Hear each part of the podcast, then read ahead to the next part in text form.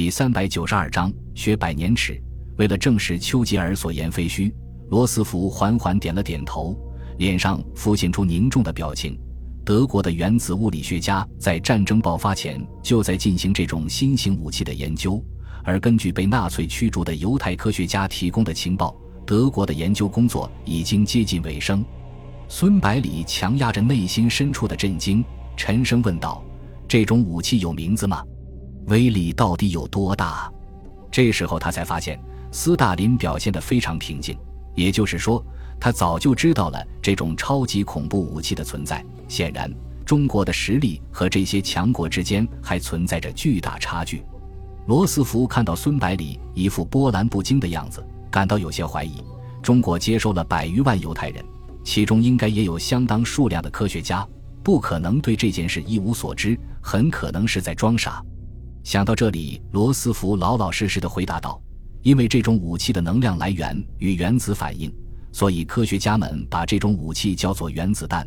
同样质量的原子弹，其能量大约相当于 TNT 炸药的几万倍。”丘吉尔急忙说道：“咱们实际上已经处在纳粹原子弹的巨大威胁下，所以就不要把时间浪费在无意的指责和争吵上了，应该想方设法击溃德国，结束战争。”把这种恐怖的武器扼杀在摇篮之中才是道理。斯大林马上说道：“苏联全国已经进行了总动员，凡是十六以上、六十岁以下、身体没有残疾的成年男子全部编入军队，即使战斗到最后一个人，也绝不投降。”表面上看，丘吉尔的话把斯大林和孙百里都刺了一下，但是斯大林知道丘吉尔实际上是帮着自己说话。所以迫不及待地表现自己的大度，以此来博得罗斯福的好感。孙百里看着斯大林拙劣的表现，嘴角露出淡淡的笑意，用轻松的语气说道：“中国也会竭尽全力来阻止德国，但是要在抗战全面胜利、彻底铲除了日本之后，才能够付诸行动。”丘吉尔双圆圆睁，仿佛看到了什么不可思议的事情，高声说道：“天哪！”难道一定要到等到纳粹的原子弹落到头顶上，你们才能够醒悟过来，打败德国才是获得胜利的关键？孙百里反问道。到目前为止，日本仍然占据着中国将近两百万平方公里的土地，我们还有将近一亿同胞生活在日寇的铁蹄下。将人民解救出来，收复国土，才是中国政府和军队的当务之急。怎么可能仅仅因为一个莫须有的炸弹就把自己的国民弃之不顾呢？罗斯福问道。孙总统，你认为需要多长时间才能够彻底击败日本？孙百里不假思索地回答道：“如果按照目前的打法，还需要两到三年的时间。”罗斯福听他话里有话，追问道：“你的意思是还有更快的打法？”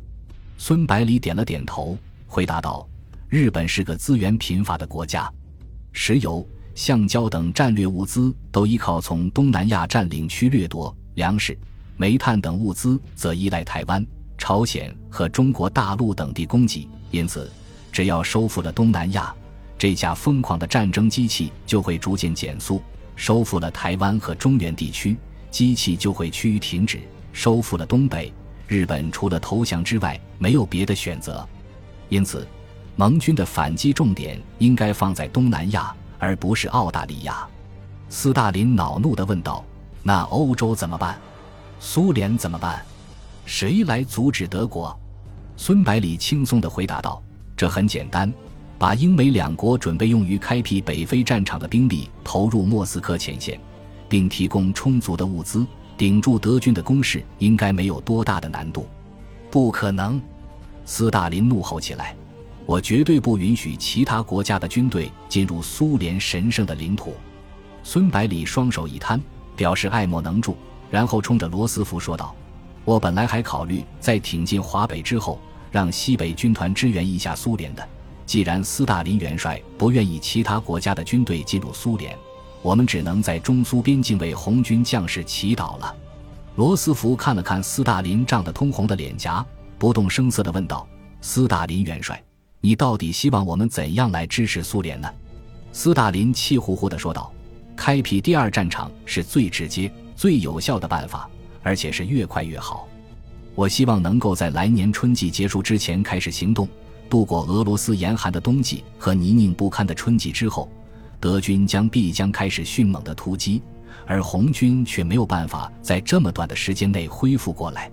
罗斯福摇了摇头，不无惋惜地说道：“斯大林元帅，真的很抱歉，我们真的没有那么多的兵力来开辟第二战场。要知道，如果没有百万以上的兵力，即使登陆成功，也没有机会在德军装甲集群的攻击下守住防线。西欧不同于苏联，即使是冬季都可以进行大规模的运动作战，在兵力不足的情况下，我们成功的机会是非常渺茫的。”丘吉尔急忙劝说道。我认为最可行的还是在北非开辟战场，然后首先攻击较弱的意大利，迫使其投降，再从意大利攻击德国本土，可以取得事半功倍的效果。斯大林想了想，说道：“这样也未尝不可。”孙百里反驳道：“意大利地形复杂，除了北部的波河平原以外，其他地方都是起伏的丘陵和山地，南部是平均海拔在一千两百米以上的亚平宁山脉。”北部与奥地利边境是平均海拔在三千米以上的阿尔卑斯山脉，德军只要在山脉之中部署少量的部队，居高临下控制意大利境内的几条主要公路，就可以把盟军牢牢拖住。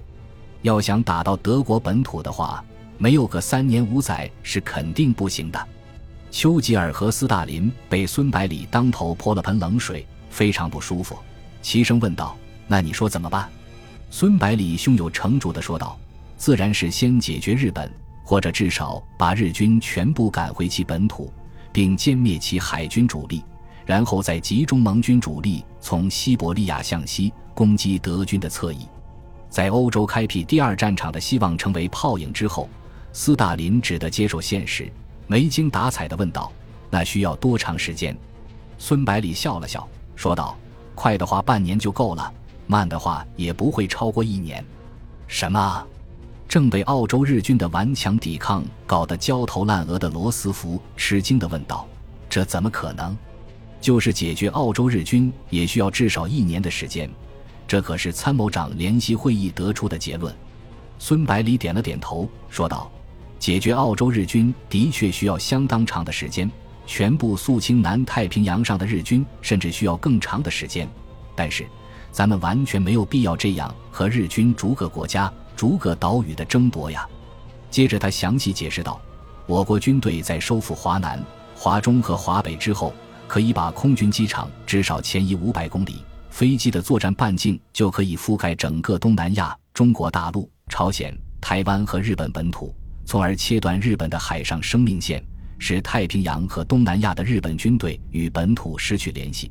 这样一来。”只要在歼灭了日本海军的主力，其分散在各个战场上的陆军将不战溃。罗斯福急忙追问道：“然后呢？”孙百里继续说道：“然后就可以一边持续不断地对日本本土进行猛烈空袭，削弱其战争潜力，然后把被分割开的日本陆军战略集团逐个歼灭掉。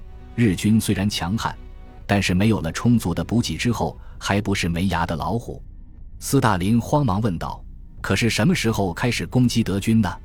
孙百里轻描淡写的回答道：“占据了压倒性的优势之后，盟军可以在任何时间发起攻击。”看到斯大林把目光投向自己，罗斯福当即表态：“我可以保证，在歼灭日本海军主力之后，抽调五十个师的兵力参与对德作战。”孙百里笑了笑，说道：“中国也可以派出同等数量的军队，但是在做出承诺之前。”我想请斯大林元帅先把中苏之间的领土和主权问题先澄清一下。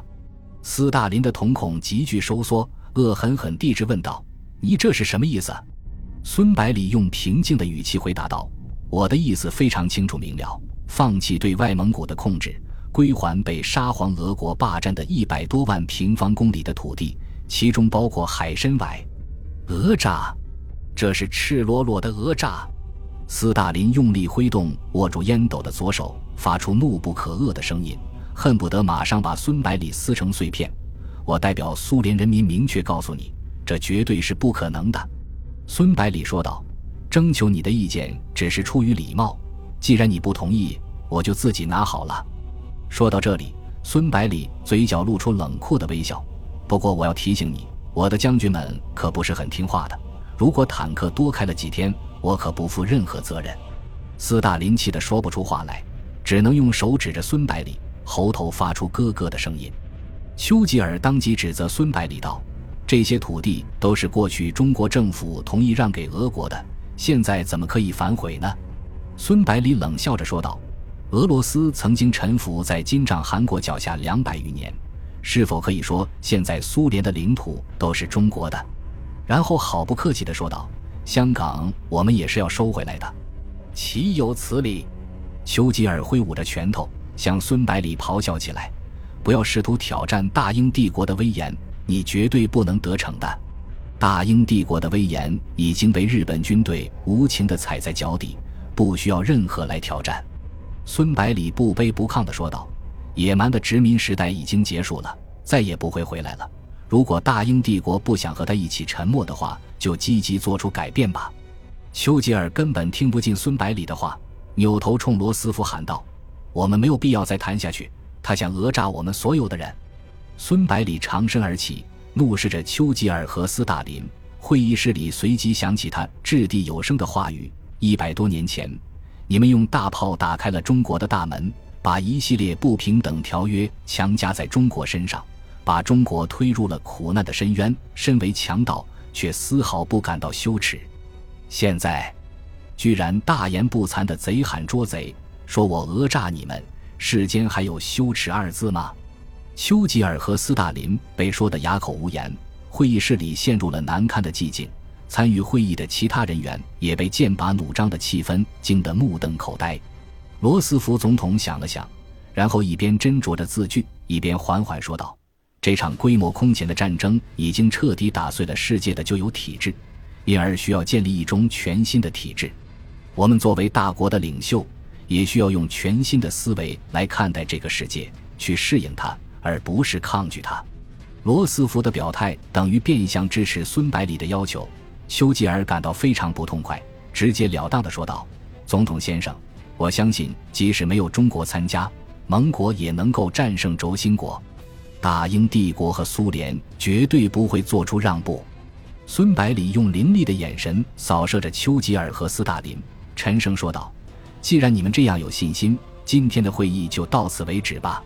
中国将重新考虑自己在战争中的立场。”接着，他冷笑着说道。